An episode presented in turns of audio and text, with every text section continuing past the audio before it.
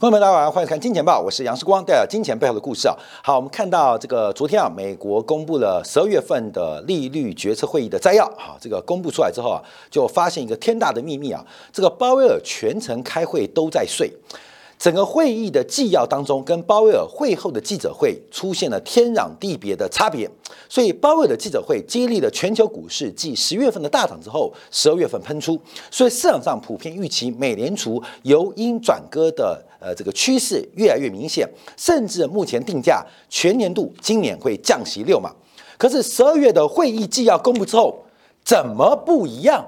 也就是鲍威尔讲的东西跟会议内容，就会议摘要啊。完全不同啊，完全不同。好，等下今天敢做说明啊。那我们就要看一下，在昨天公布的两个数据啊，就看出鲍威尔在搞笑。为什么搞笑？这两天不是日本羽田机场出现了一个呃空难吗？那这个是当然是个悲剧啊。呃，虽然伤亡不大，尤其是日本航空呃在呃短短的这个九十秒时间呢，迅速让这个三百多位旅客，包括了机组人员逃出啊，这是非常了不起的。可是这个海上保安厅的这个飞机啊，却出现了五死一重伤的悲剧啊。那到底发生什么事情？那现在越来越清晰看出来是塔台指挥的问题。什么意思？日本航空要着陆，海上保安厅的飞机要起飞，到底是着陆还是要起飞？这个塔台傻傻分不清楚，使得保安厅听错指令，而日本航空没听到航线上的警告的一个这个讯号。那这像什么？到底美国经济要着陆，还是消费者物价要着陆，还是美国经济要起飞，还是物价准备要起飞？作为美国经济的塔台，美联储的指挥官鲍威尔瞎指挥，那这个事故啊，可以解释啊。过去这两个月股市大涨，而且开红盘以来这三天，美国股市又出现大跌修正的变化，到底是要起飞，还是要着陆，还是纯粹是鲍威尔瞎瞎指挥？我们今天金钱报免费版当中啊，先把美国数据跟大家做一个分析跟分享，主要就是美国最新十月份的这个劳动市场的职位空缺数，另外是 ISM 的制造业采购经能指数，一个是准备着陆，一个是准备起飞，而配合等一下金铁杆。啊，我们这个付费版当中提到的会会议摘要，我们再做个对比啊，就发现原来都是塔台瞎指挥的错。好，我们观察啊，到底要着陆还是要起飞？我们先看啊着陆的问题啊。美国的职位空缺啊，劳工统劳工部的这个劳工统计局啊，在昨天公布，截至十月份为止，这个职缺数继续下滑，创下了二零二一年三月份以来新低。哎，从职位空缺的一个数据做观察。美国的经济似乎正在往着陆的方向前进啊！日本航空呃跟塔台沟通，我准备要着陆了。美国目前从劳动市场观察，从职位空缺，我再强调有准备着陆的现象。那特别啊是自愿离职的人数出现了大幅的减少，那更是着陆的象征。而这个自卫自愿离职啊，代表可能工作很难找。也可能没有跳槽的欲望，那 offer 拿不到，所以现在这个 B 轮了啊，机轮开始生出来了啊，要准备着陆，这是一个劳动市场降温的一个指标，劳动降温指标。好，这是要着陆啊，美国要着陆，降息六码的期待。好，我们看另外一个数据啊，美国的 PMI，ISM 公布的这个制造业采购今年指数，经历了连续十四个月的收缩，目前出现了全面性反弹的迹象。等一下，我们跟大家报告，过去 ISM 这个代表美国制造业的一个重要景气的领先指标，从过去的衰退周期十四个月算是非常长的周期。按照周期的角度，按照指标公布的细节，有起飞的准备。好，没有了，各位没有？一个是美国要着陆。一个是美国经济指标要起飞，那到底是先着陆还是先起飞，还是先着陆后起飞，还是后起飞先着陆？看到没有？现在啊，这个鲍威尔瞎指挥啊，让市场的情绪变成非常非常的亢奋，又变成非常非常的失落，到现在非常非常的怀疑啊。所以我们就要观察到这两个数据来分析美国经济在二零二四年到底要怎么着陆。那又在什么时候可能起飞？会不会出现羽田机场的空难？这大家要特别做观察。好，我们先看到比较要着陆部分。那这个刚刚讲的职位空缺数啊，是来到八百七十九万，相对于高点一千两百零二万。美目前美国的职位空缺数啊，整整少了超过三百万，就是职位空缺找不到人位置少了三百多万啊。美国劳动市场开始出现降温，虽然离平均值仍然非常远，离正正常的这个职位空缺的数量仍然非常远，可是至少在持续减少。尤其从自愿离职的角度，从自愿离职的角度，嗯。大家自愿离职的比率降低啊，新工作不好找哦。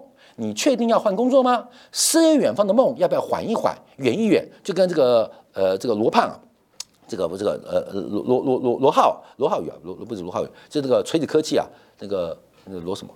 不是罗胖，罗胖是罗振宇嘛？不是罗振宇啊，是那个很另外一个那个锤子科技啊，叫做不是那个很可脱口秀中国脱口秀之王啊。那嗯，都忘记忘记了罗罗凡达罗胖嘛，就锤子科老板，你知道，就是并购苹果的事情能不能缓一缓？他的段子啊，这个诗远方缓一缓啊，这个反正欧洲不会跑，呃，北极光还在，所以自愿离职数变少，这是劳动市场降温的一个很重要的观察，这是劳动市场降温的很重要观察。所以现在观察啊，美国劳动市场从需求跟供给的缺口啊，就是职位空缺啊，似乎出现了一个放缓的局面，也就是一万英尺。九千英尺、八千英尺、五千英尺啊，九天玄女来的正在越来越低啊，越来越低，有着陆的现象。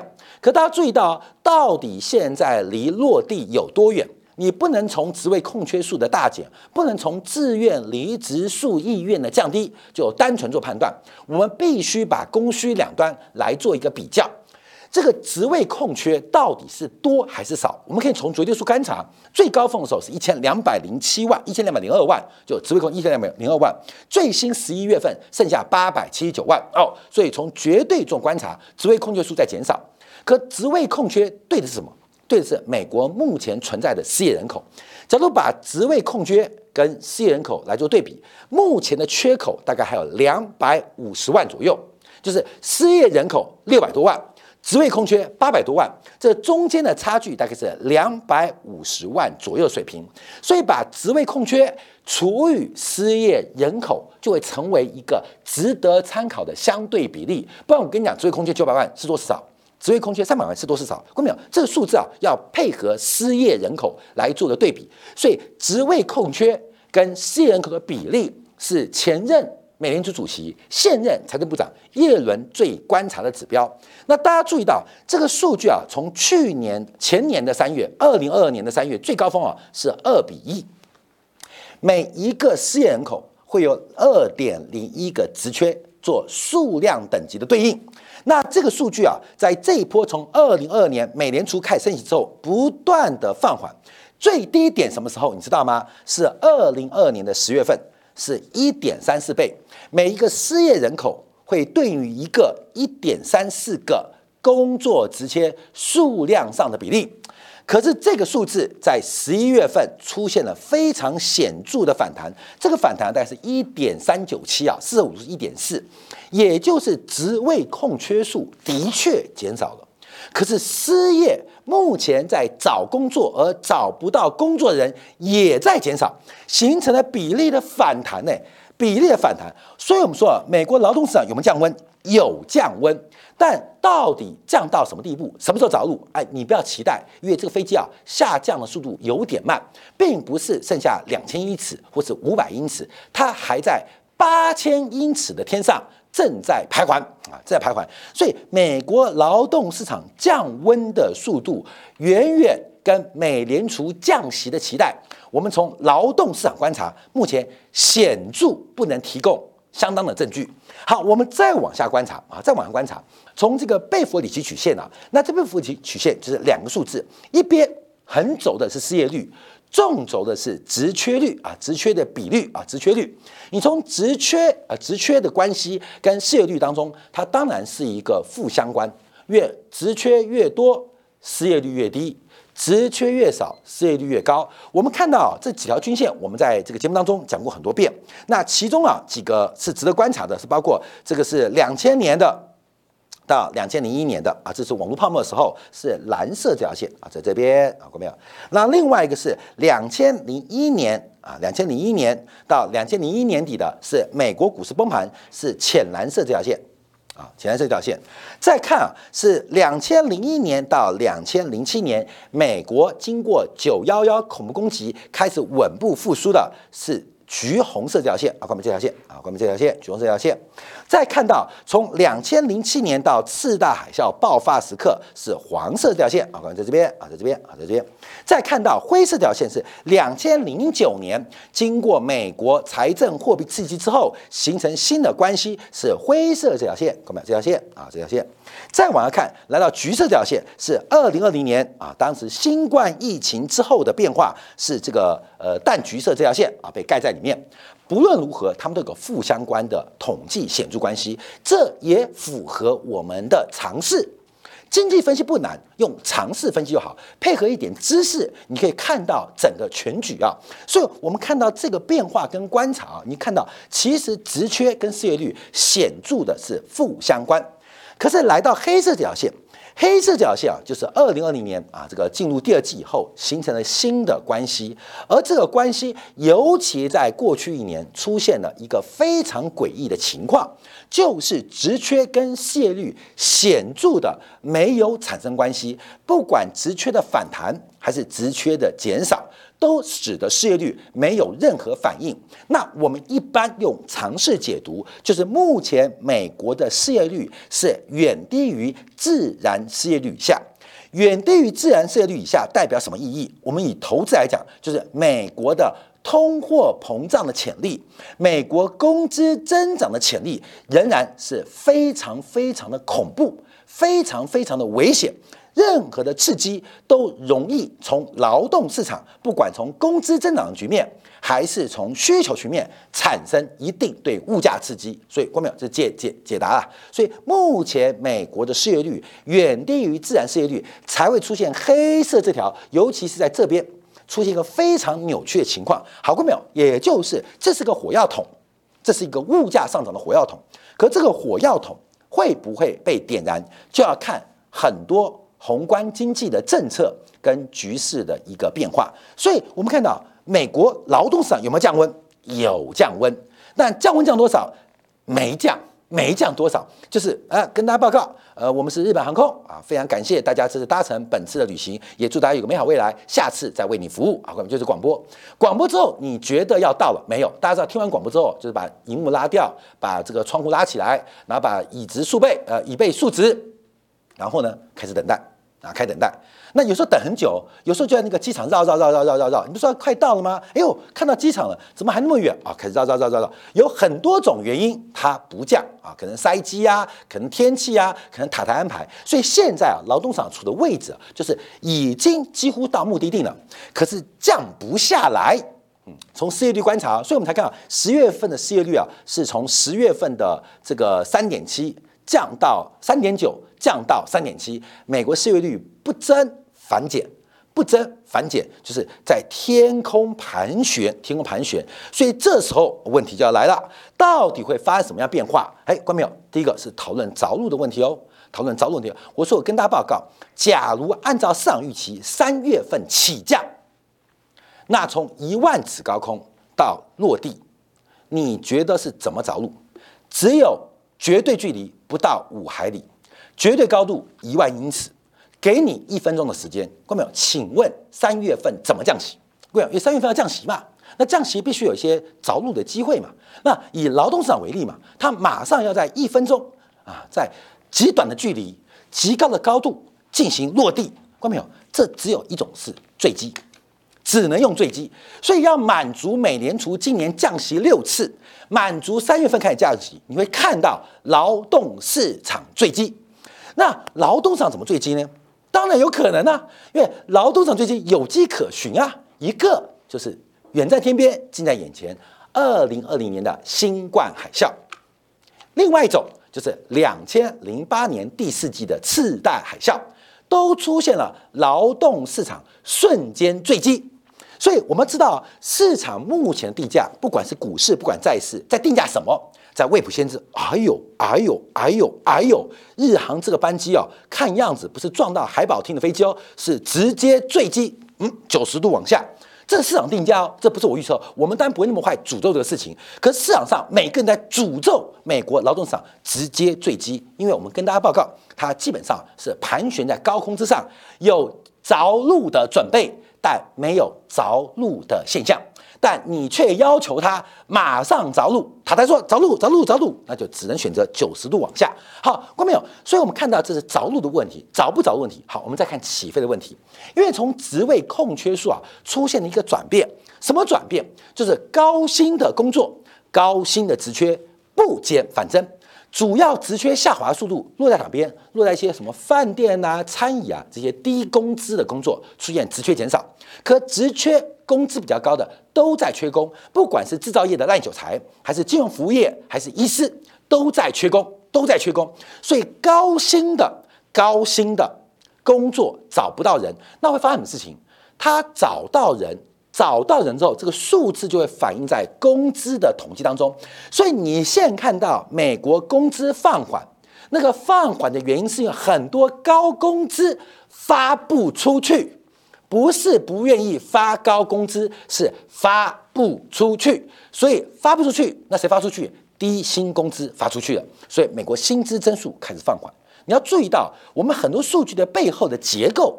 高薪的工资找不到人，所以发不出去，所以在统计工资增工资增速的时候，统计不到，这是目前的现状。好，我们再往下观察，要，起飞了，这是美国 ISM 的制造业采购今年指数啊。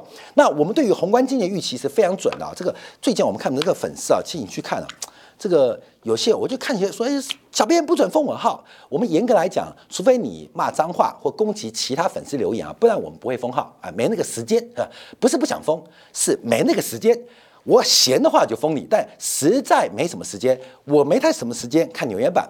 那小编呃运营工作很忙，也没时间封你的号，所以你不要担心啊。我们还是一个非常开放式，我们不像其他财经媒体啊，基本上你你看那个留言板啊都不会吵架。为什么？一个第一个是关掉，第二个是过滤啊，过滤啊，养一些托啊，然后筛选掉一些负面评论。所以你看到我们是财经留言板当中少数是全面开放的，哦我可以大声讲哦。你看其他的财经的节目，它留言板会开放吗？那就算开放，你会觉得它的这个正向正面的力量有点高，你不觉得很诡异吗？难道都不会看错都是神吗？啊，只有我们的，哎呦，有指正的，有指教的，有批判的，有谩骂的，当然有很多正向鼓励的。我感谢大家。那这就是我们开放的过程，所以你不要担心啊，不要担心。后来想想，哎，那个讲封号的，其实我也谢谢你，因为你看很久了，我认识你，谢谢你，边骂边看，边看边骂。真委屈你了啊！真委屈你了。但你支持那么久，我相信你还是爱我的，你知道吗？这是由爱生恨，在由恨生爱的一个过程。没关系，我跟你的爱情会有一天会升华的，就像家人一样啊，每天相骂本，每天对骂，就像很多的夫妻关系，就像很多的父子关系一样。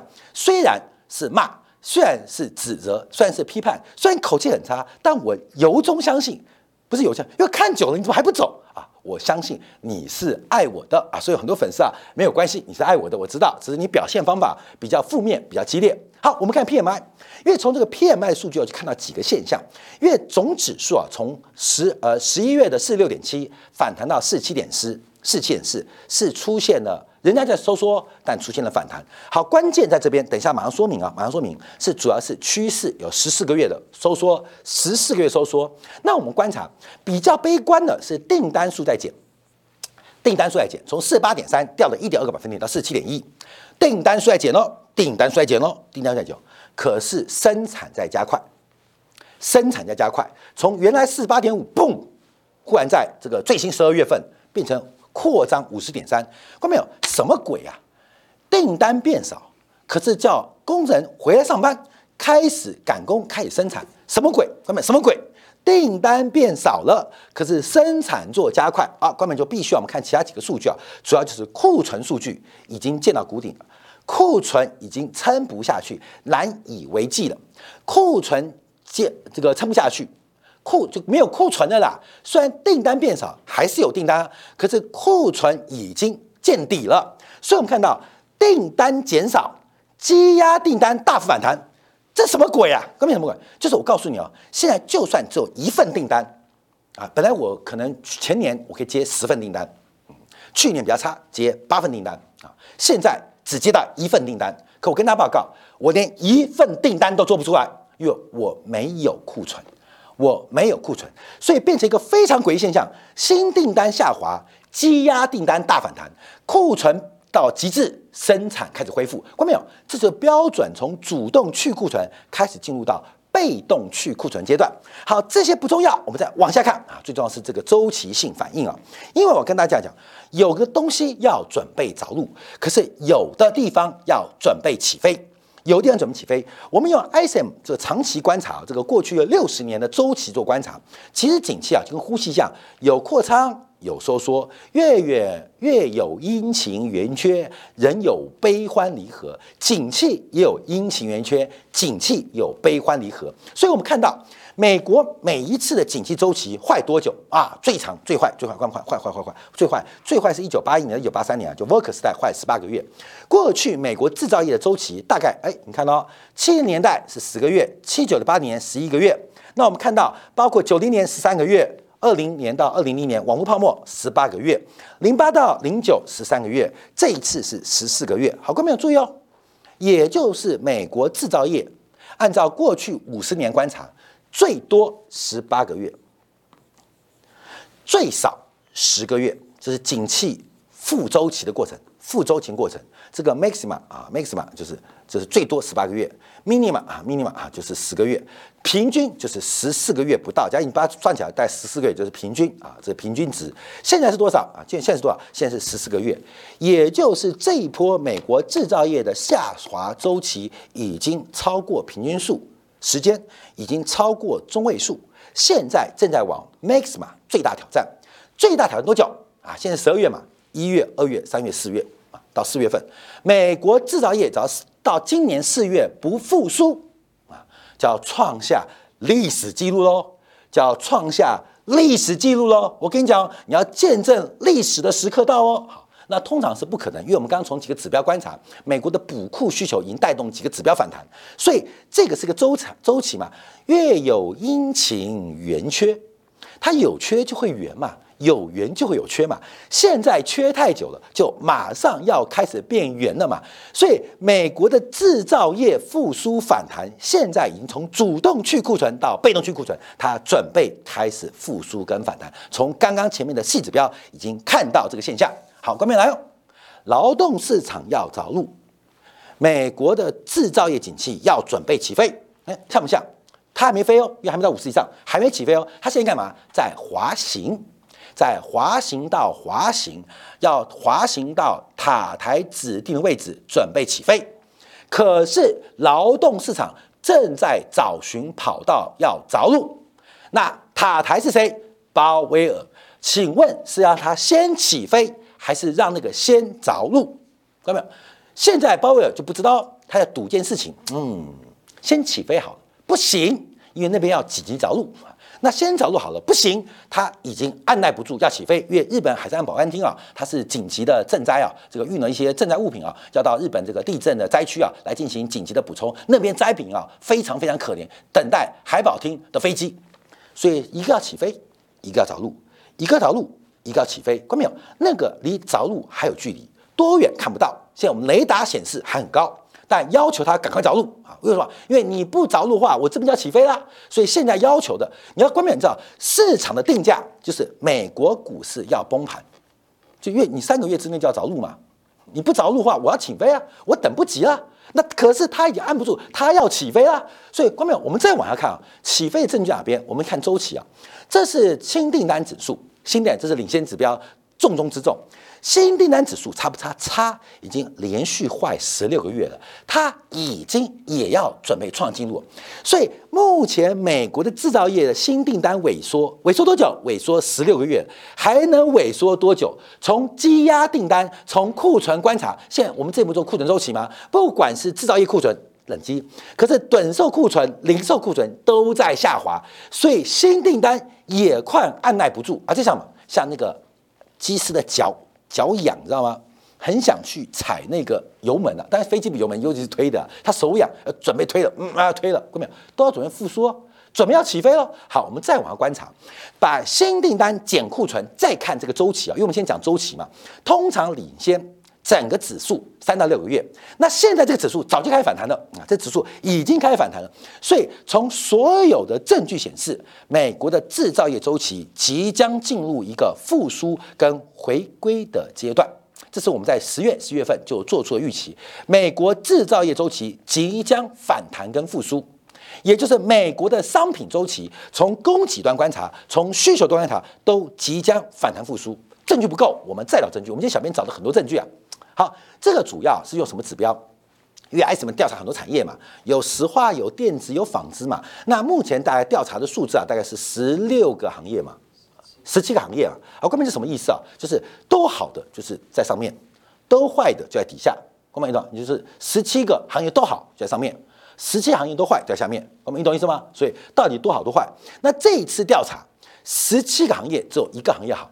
啊，那要悲观吗？要难过吗？因为你在地上嘛，不要难过，因为现在正在创下低点，所以不管我们从哪个维度观察，美国制造业的复苏反弹都即将开始回升跟出现变化。那制造业的反弹要起飞，美国的劳动市场降温却降很慢，一场塔台的指挥失误。错误讯号的发布即将产生一打非常巨大的经济危机。好，我们再往下观察，讲这个 PC。大家了解到，美国物价放缓，一个是房价的极其过高，一个是核心服务受到工资的刺激。其实这一段时间，美国物价会总缓最大的原因，一个是食品，一个能源，另外就是核心商品，所谓的商品就讲制造业哦，全部是负增长。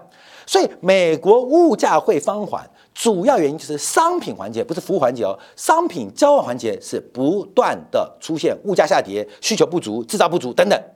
但现在千算万算没算到这一步，就是美国制造业的复苏可能等不到你着陆，我就要起飞。好，观众朋友特别做观察留意。好，在过去啊这半年啊，从欧洲央行到美联储都提到一个重点，这个。厂商的价格，不管是商品交换还是服务环节哦，服务交换环节哦，企业的定价跟利润率的一个呃主观的立场，会决定价格能不能提早的减缓，就是通胀是因为垄断出现。啊，垄断就是各全球各地，包括全球产业，不分国界啊，基本上都出现垄断行为啊。所以从欧洲央行到美国都观察到，这个企业的利润率跟定价权是通胀继续，还是出现物价放缓的一个很重要的关键。好，各位，我为什么用本益比来讲？本益比现在本益比在历史的标准值标准差一个以上，也就是什么叫本益比？就是股东给出的价格，股东。对于管理层的要求，你懂意思吗？也就是本益比高，你们作为 CEO 们，你就想办法给我赚钱，不然这种本益比这种市盈率、远期市盈率是不可维持的。好，关键就回答一个答案：对于麦当劳的 CEO 来讲，对于迪士尼的 CEO 来讲，对于 NVIDIA CEO 来讲，对于 X Mobile 的 CEO 来讲，他面对是一个极大的本益比压力。你任何不做利润的创造，都非常容易遭到股东的唾骂。市值管理出问题，非常容易遭股东大会的翻车，你可能被换掉。所以本一笔撑在高点，请问企业的利润率跟独断或垄断的权利会轻易放手吗？不会，不会。所以所有过去半年，我们观察物价很少讲到核心商品的通胀在起，而这个通胀正在复归。好，最后一点我们提到了，这是最新啊，呃，在公布数据之后啊，公布数据，亚特兰大。呃，最新速报就是算一下去年第四季的美国 GDP，现在最新数据是百分之二点五。这个机场啊，不是有人要着陆，也不仅是有人要准备起飞，重点是跑道上现在就有飞机啊，跑道上飞机。所以这一场鲍威尔的瞎指挥，到底是要着陆，还是要起飞，还是瞎指挥？日本羽田机场空难跟现在 FED 发生的政策事故，我们休息片刻，我们来看一下昨天凌晨美联储公布了十二月的会议政策会议的摘要。从这个摘要跟纪要当中，并没有看到鲍威尔会后记者会的说明，也就是我们大胆推论，鲍威尔在十二月会当中，他可能在划手机跟小三联络，也有可能睡着了，或是心不在焉在干什么？为什么他的会后记者会跟会议真实的讨内容出现了天差地别的差距？他给出了什么讯号？这场羽田机场的事故会发生在华尔街？我们休片刻，在今天部分为大家做进一步的观察解读。